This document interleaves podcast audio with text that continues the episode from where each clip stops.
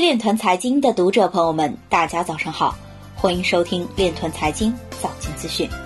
今天是二零二零年二月二十八日，星期五，农历庚子年二月初六。首先，让我们聚焦今日财经。国际权威评级机构穆迪给予阿联酋 KYC 区块链平台正面评价。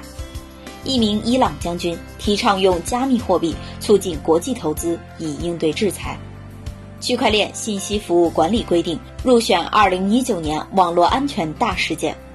央行数字货币产业链梳理，二十多家公司参与，大多已上市。芝商所希望扩大其针对比特币期货的做市商激励计划。法官裁定 XRP 散户购买者的集体诉讼可以继续进行。飞利信今年频增区块链等热点题材，公司大股东宣布减持。加密货币服务商若无法筹集足够资金生存，则可能选择被收购。美国联邦调查局表示，勒索软件攻击七年间约获得1.44亿美元收入，大部分赎金用比特币支付。经济分析师表示，应积极推进云南省区块链产业示范基地等项目建设，助力传统产业转型升级。今日财经就到这里，下面。